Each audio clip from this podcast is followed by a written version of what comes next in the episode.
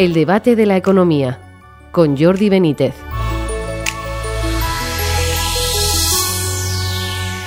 Bienvenidos a una nueva edición del debate de la economía. La semana ha sido abundante en noticias económicas. Entre ellas, una de las más destacadas ha sido el anuncio del paquete de medidas del Gobierno para hacer frente a los costes producidos por la invasión de Ucrania. Al paquete se destinarán en principio 16.000 millones que no sabemos cómo se van a pagar Desconocemos si, se hará una subida de impuestos, si será recortando gasto público, algo que nunca ha dicho el actual gobierno que vaya a hacer, o aumentando la deuda pública. Esta mañana precisamente hemos conocido los datos de deuda y déficit de nuestro país. La deuda pública en concreto ha aumentado en 82.000 millones en el año 2021 respecto a 2020. La cifra sigue subiendo.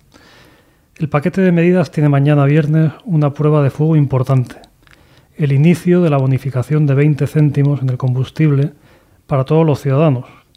Las gasolineras tienen que empezar a aplicarlo y la mayoría dice que no sabe cómo hacerlo. Se prevé un caos importante. Para hablar de todas estas cuestiones tenemos hoy con nosotros a Fernando Méndez Ibisate, profesor de Economía de la Universidad Complutense. Bienvenido, Fernando. Bien hallados. Buenos días. Y a José María Rotellar, profesor de Economía de la Universidad Francisco de Vitoria. Bienvenido, José María. Muy, buenas. Los empresarios de Madrid, por poner un ejemplo, dicen que el paquete de medidas llega tarde y es ineficaz. ¿Qué opinión tenéis vosotros? Bueno, a ver, em, respecto del paquete de medidas, em, una parte importante, la parte más gruesa es, son meros eh, avales o créditos eh, que eso va a ir mm, pagado de forma mediante un sistema financiero que es evidente. Digamos, la parte que sí que puede afectar al gasto, entiendo, al gasto público más de forma más directa, son 6.000 millones, 6.000 millones de, euros que son ayudas directas o, reducciones en algunos casos de, impuestos. Respecto a las ayudas que van a recibir en las gasolineras, el, peor problema que tienen es que esto no se ha, no se ha pensado y no se ha gestionado mm, con prontitud y, con anterioridad para que ahora los gasolineros, las, grandes empresas o pequeñas empresas de, servicio de, fuel eh, puedan incorporarlo. ¿Qué es por lo que ha optado el gobierno. El gobierno sí sabe muy bien lo que va a hacer. Va a ser que lo adelanten ellos y luego ya lo pagarán, simple y llanamente. O sea que, bueno, han tirado por el camino fácil. A mí me parece que el plan es un auténtico despropósito y que no soluciona nada, simplemente es muy cortoplacista y empeorará, hará que se enquisten los problemas y que empeoren en el medio y largo plazo no opta por bajar impuestos, que es lo que debería hacer ahora mismo, tiene margen todavía en hidrocarburos con 5 céntimos por litro, puede pedir permiso a la Unión Europea para bajarlo más, pero ni baja el margen que tiene todavía sin necesidad de pedir permiso, ni tampoco eh, lo solicita, tampoco solicita que pueda ser incluido en el anexo 3 de la directiva del IVA los, eh, los carburantes para poder aplicarles el IVA reducido pero además podría hacer una cosa mucho, mucho más rápida, que para la que no tiene que pedir autorización, simplemente tiene que comunicarlo a Bruselas, que es, que, es reducir el tipo impositivo del IVA general para todos los bienes y servicios. Tiene de margen desde el 21% hasta el 15% que está establecido de mínimo. Eso lo puede, lo puede hacer que pierde algo de potencial recaudatorio, bueno, pero si lo está ganando, los impuestos formalmente no, está subiendo, no los está subiendo, pero los está subiendo de hecho, porque no está deflactando la tarifa del IRPF y está recaudando mucho más por los impuestos indirectos, IVA especialmente debido a la subida de los precios, a la, a la inflación desbocada. Con el gasto público que está incrementando todo un reparto de cheques y compensaciones, con eso va a hacer muy poco. Vende que va a dar 350 euros a cada taxista, pero si un taxista le cuesta 100 euros llenar el depósito, ¿cuántas veces llena el depósito a la semana un, taxista, por ejemplo? Bueno, son medidas desde luego muy cosméticas, muy de propaganda, como todas ellas. Muchas de ellas ya se habían aplicado, como la rebaja temporal del IVA a la electricidad, del tipo, del tipo general al tipo reducido.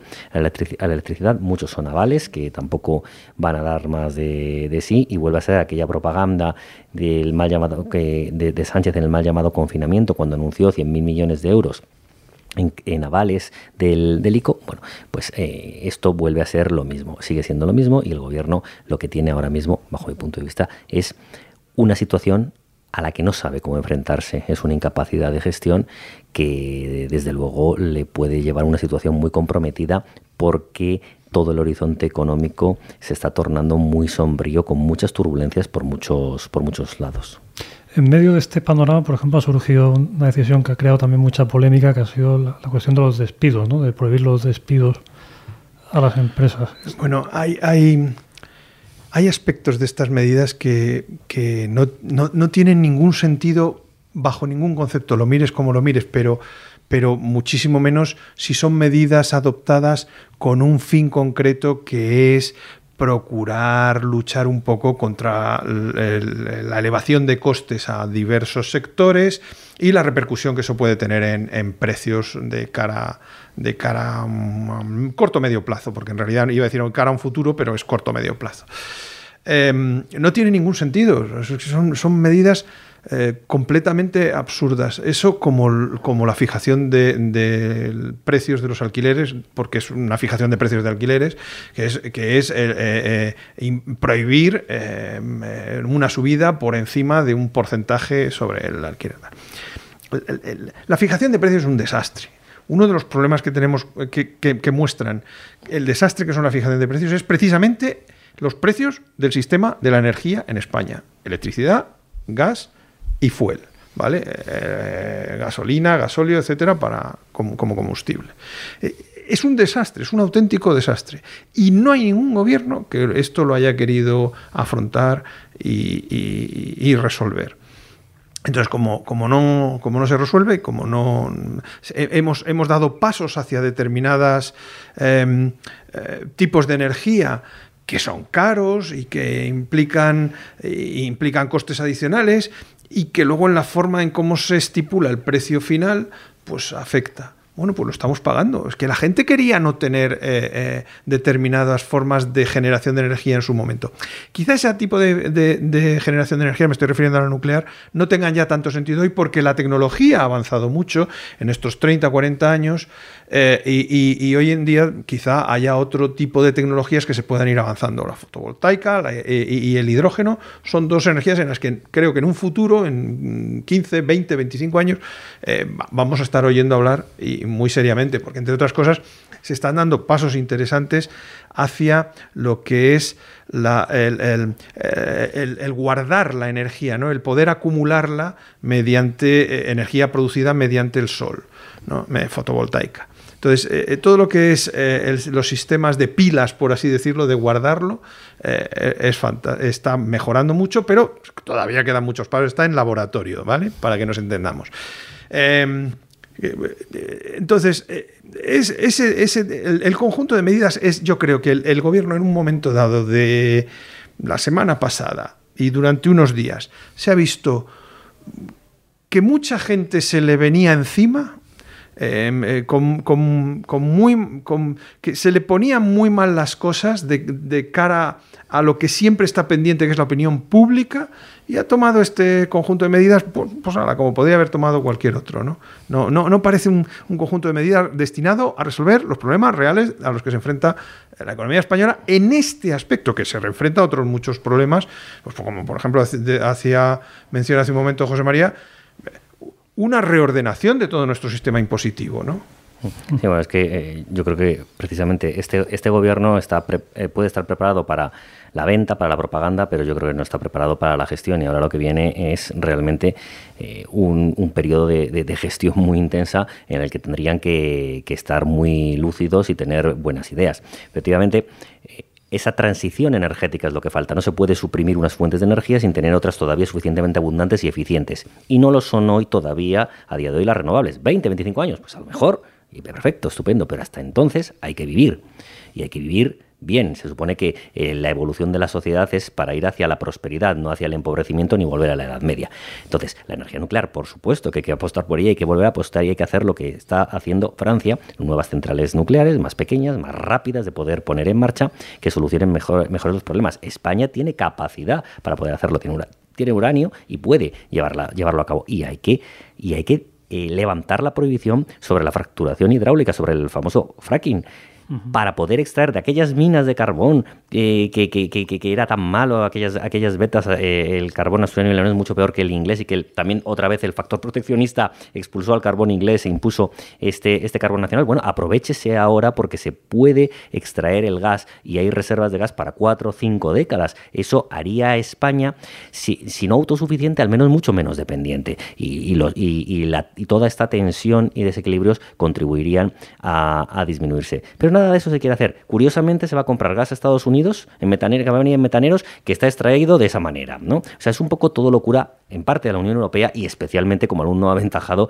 eh, eh, el caso es el caso el caso español. Entonces, no está tomando eh, ninguna medida. Efectivamente, como dice Fernando, ha tomado estas porque ha visto que la calle se le desbordaba y entonces es un poco eh, lanzar un hueso para ver si, si, la gente se, se, entretiene y desvía la atención. Pero eso tiene un corto recorrido. Cuando se acaben estas, estas medidas, ¿qué va a pasar? Va a dejar a la economía muy maltrecha. Tiene unos desequilibrios estructurales la economía española muy profundos y cada vez más con estas medidas. La Comisión Europea alertaba antes de la pandemia eh, del problema que tenía España de déficit estructural, aproximadamente aproximadamente en el 2,7%, si no recuerdo mal, y le pedía 2,5, 2,7, que redujese a razón de 7-8 décimas cada año. No hizo eso antes de la pandemia, en 2018-2019, el gobierno, sino que lo mantuvo, incrementó alguna décima más, y ahora se ha disparado al 5, 5,5%. Sí, a lo mejor había que sostener la economía, sobre todo porque eh, por decreto se le, se le, impuso a las empresas no poder producir. Y obviamente eso no es que eso es compensarlos ante una medida unilateral eh, del sector público, tomada por el sector público. Pero una cosa es gasto coyuntural y otra que ese gasto en gran parte va a quedar de forma permanente, mientras que los ingresos no va a ser. Entonces, podemos vivir un, eh, un futuro económico bastante, bastante malo y a lo largo de este año podemos empezar a ver las primeras consecuencias si no hay un cambio radical en la política económica que no parece que lo vaya a ver o que las circunstancias eh, del entorno geoeconómico mundial tienen un giro ahora mismo inesperado. Muy brevemente, porque se nos va el tiempo, eh, pero bueno, otro dato importante esta semana ha sido la inflación desbocada que tenemos no es previsible que baje, o sea, lo normal es que siga subiendo, según dicen muchos economistas. Claro, esto tiene una serie de consecuencias, ¿no? Pues por ejemplo, es el gasto en pensiones, ¿no? Se empieza a hablar un poco, un periódico lo, lo, decía, lo avanzaba hoy, que Europa empieza a decir que, bueno, que no es sostenible ligar las pensiones al IPC, ¿no? Pero claro, si a los pensionistas les has dicho antes que no van a perder, no van a perder poder adquisitivo, esto puede generar unas tensiones importantes, ¿no? Por un lado, ¿cómo pensáis? ¿Pensáis que efectivamente la inflación va a seguir subiendo mucho tiempo? Porque se hablaba, hace un tiempo se decía, claro, no estaba la invasión de Ucrania, pero se hablaba que a partir de mitad de año iba a empezar a bajar, eh, o no, y pensáis que esa, ese ligar las pensiones al IPC se mantendrá o no, las dos cosas.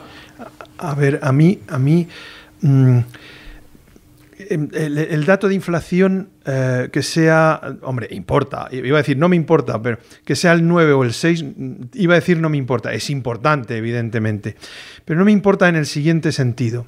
A mí que me importa que sea ahora el 9 o el 10 y pase a final de año a cerrarse con un 6 y pico y al año que viene sea un 5 si yo ya tengo que contar con ese 10 que pagué, porque es que dicen no, eh, las rentas van a sufrir. No, no, no, las rentas no van a. Las rentas ya han sufrido. Quiero decir, eh, eh, cuando decimos que hemos tenido un 10, es que, es que el poder adquisitivo del, del euro que tiene cada español en su bolsillo, ahorrado, etcétera, etcétera, ha disminuido. A más a más, el Estado aprovecha esa circunstancia para recaudar más por diversas vías. Por un lado, su deuda pública se reduce el precio de, eh, digamos, el, lo que tiene cuando lo devuelve, eh, el, el, valor de lo que devuelve es menor. Por otro lado, los impuestos, si no deflacta, que no los deflactará nunca, eh, está recaudando mucho más. En IVA no os quiero ni contar ¿no? lo, que, lo que está recaudando. Por tanto, el, el sector público, que es siempre un deudor, tiene una posición deudera con respecto al conjunto de la economía, se ve beneficiado por doble vía, por ingresos y porque sus deudas eh, de alguna manera se reducen. y sufren los individuos. Entonces, a mí qué más me da que digan, bueno, vamos a acabar al 6 y al año que viene será un 5 o un 4, pero oiga, pero es que ya venimos padeciendo eso y cómo se va a restituir eso. Respecto a las pensiones, nunca jamás se debió de haber hecho lo que se hizo. Esta es otra de las medidas, de las muchas que lleva tomando este gobierno desde el inicio de, su, de su legislatura, que colocan a España en una posición mucho más débil ante posiciones, ante situaciones de shocks eh, externos, internos o de cualquier tipo. Y estas son cosas que, que, vamos a pagar. Y normalmente, además, para desgracia de nuestra historia más reciente, lo pagan los siguientes que vengan, que serán gobiernos de otro, de otro signo, ¿no? que serán los que tengan que ponerse a restituir y luego les dirán, no, no sé qué tal, pues, pues nos estáis, como, es aquello, eh, eh, nos estáis quitando muchos de los beneficios, no sé qué tal, y, es, el, el, cuento de nunca acabar. No sé cuándo los españoles nos vamos a dar cuenta de, de que el pan para hoy, hambre para mañana no es buena política económica.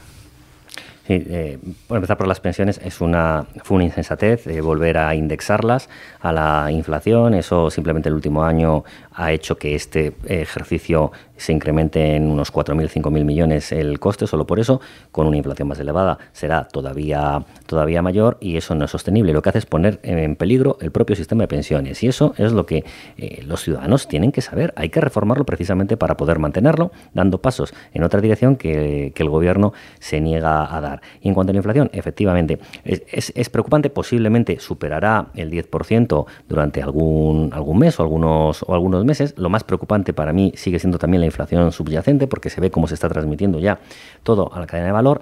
¿Y qué sucede? Que los cuellos de botella que hay, como están financiados por una liquidez casi ilimitada del Banco Central Europeo, no olvidemos que la inflación es únicamente un fenómeno monetario y que se produce porque si se da esa financiación, esa, liquidez, entonces si se financian esos cuellos de botella, no se produce una, una compensación en los precios de los distintos, de los distintos mercados. Bueno, pues mientras esto suceda, eh, seguiremos teniendo esas tensiones. La guerra de Ucrania, sí, pero el problema que tenemos es estructural y venía ya de antes. ¿Que se ha podido intensificar? Por supuesto, pero no, pero no es el motivo de la inflación ni de los males que tiene la economía. Y efectivamente, no está deflactando, ni parece que vaya a deflactar. La ministra de Hacienda ha dicho que bajar impuestos lo descartan porque es poner en peligro el estado del bienestar. No, el estado del bienestar se pone en peligro y todo, todo el conjunto de la economía cuando realmente se están subiendo impuestos y se aumenta el gasto público y se generan equilibrios eh, estructurales, desequilibrios estructurales, porque eso lo que hace es poner en peligro la propia actividad económica y el empleo tanto criticar el gobierno a las eléctricas con lo que llaman beneficios caídos del cielo y a ellos sí que les, está cayendo del cielo una recaudación muy importante fruto de la mayor inflación que sus propias políticas de gasto al estar con esa liquidez ilimitada del Banco Central contribuyen a formar por presionar esos cuellos de botella. Eso no lo devuelve el gobierno porque lo tendría que estar deflactando y mientras se empobrece el conjunto de ciudadanos y empresas, ellos están consiguiendo un incremento recaudatorio muy importante que es lo que les lleva, entre otras cosas, a poder haber tenido un, cierre de déficit algo menor al objetivo. Pero no por contención del gasto, no por buenas políticas, sino simplemente porque el gobierno no está deflactando y se está quedando todavía más con un dinero del contribuyente debido a la inflación. Mientras los ciudadanos y empresas sufren, el gobierno recauda más por no deflactar la tarifa de ningún impuesto. Bueno, muy bien, pues. los, gastos, los gastos del gobierno han subido 25.800 millones de euros en el 2021. ¿eh? O sea que, que, nada de menos gasto. Bueno, eh, de todas maneras es una política típica de los gobiernos del de, PSOE, ¿no? Em, mucho gasto y nada de, cerrar impuestos, crujir a la gente con impuestos. El problema es que con esta inflación, eh, la, digamos, la riqueza de las personas se está resintiendo, ¿no?